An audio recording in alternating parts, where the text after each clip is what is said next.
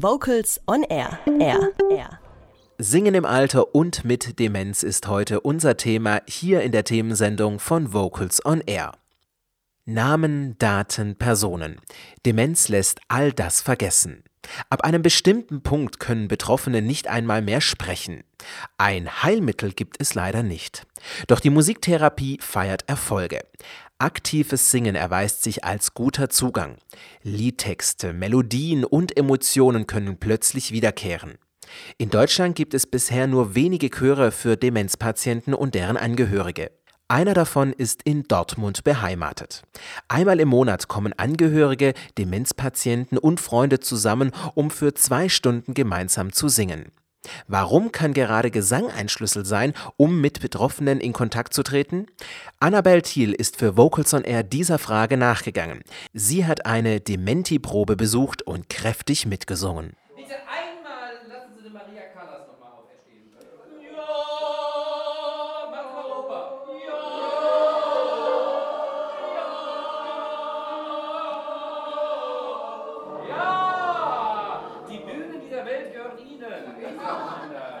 Jürgen Kleinschmidt in Aktion. Energetisch wirbelt er durch den Raum, scherzt rum, sucht das Gespräch. In Jeans und kariertem Hemd steht er vor seinem Chor und lächelt. Die jüngsten Mitglieder sind vielleicht Mitte 50 und von Demenz betroffen.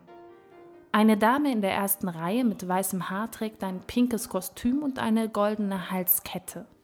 Ohnehin sehen viele um mich herum aus, als hätten sie sich schick gemacht. Jürgen Kleinschmidt umgibt eine lockerlässige Aura. Genau darum geht es. Kein Druck, viel Spaß und vor allem eine Auszeit vom Alltag.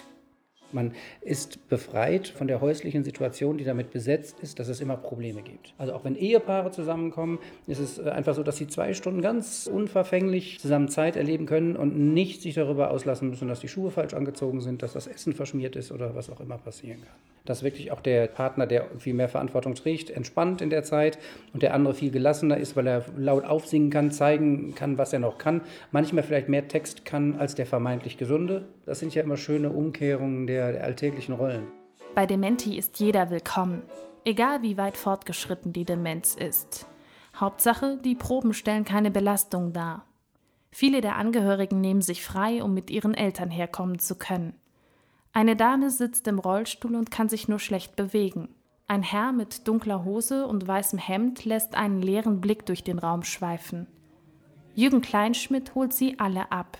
Er ist als Chorleiter besonders gefordert. Ich kann nicht immer alles mit Worten, sondern muss auch manchmal zwar mit Stimme, aber dann nur mit Lauten oder mit Blicken oder mit Stimmung, mit Angucken versuchen zu regeln, weil nicht alle Menschen sprechen mehr oder reagieren unbedingt auf Sprache, während mit Musik eine Menge möglich ist. Wenn man weiter in diesem Phänomen Demenz, sag ich mal, verhaftet ist, dann verschwindet man irgendwann und dann muss man die Leute halt in diesen zwei Stunden immer mal wieder wachrütteln und abholen.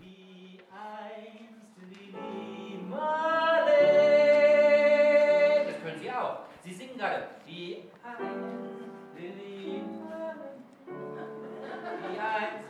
das Lied, das ist so Kombination Musik, Wort und Erinnerung. Und ich glaube, das löst besonders viel Emotion aus. Und es gibt Sicherheit.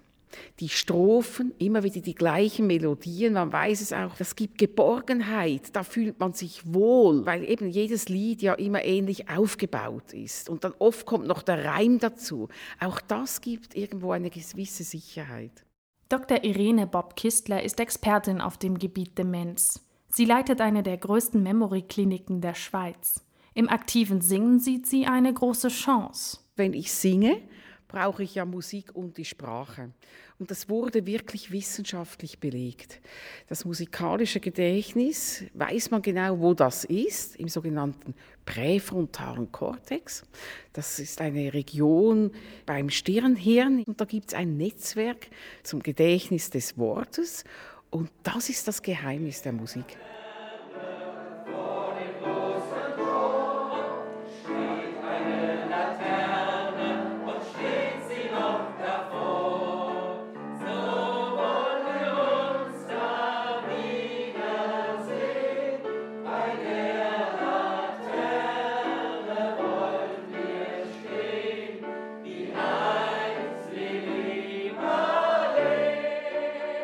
Beim Singen mit Demenzpatienten geht es nicht um künstlerische Ansprüche.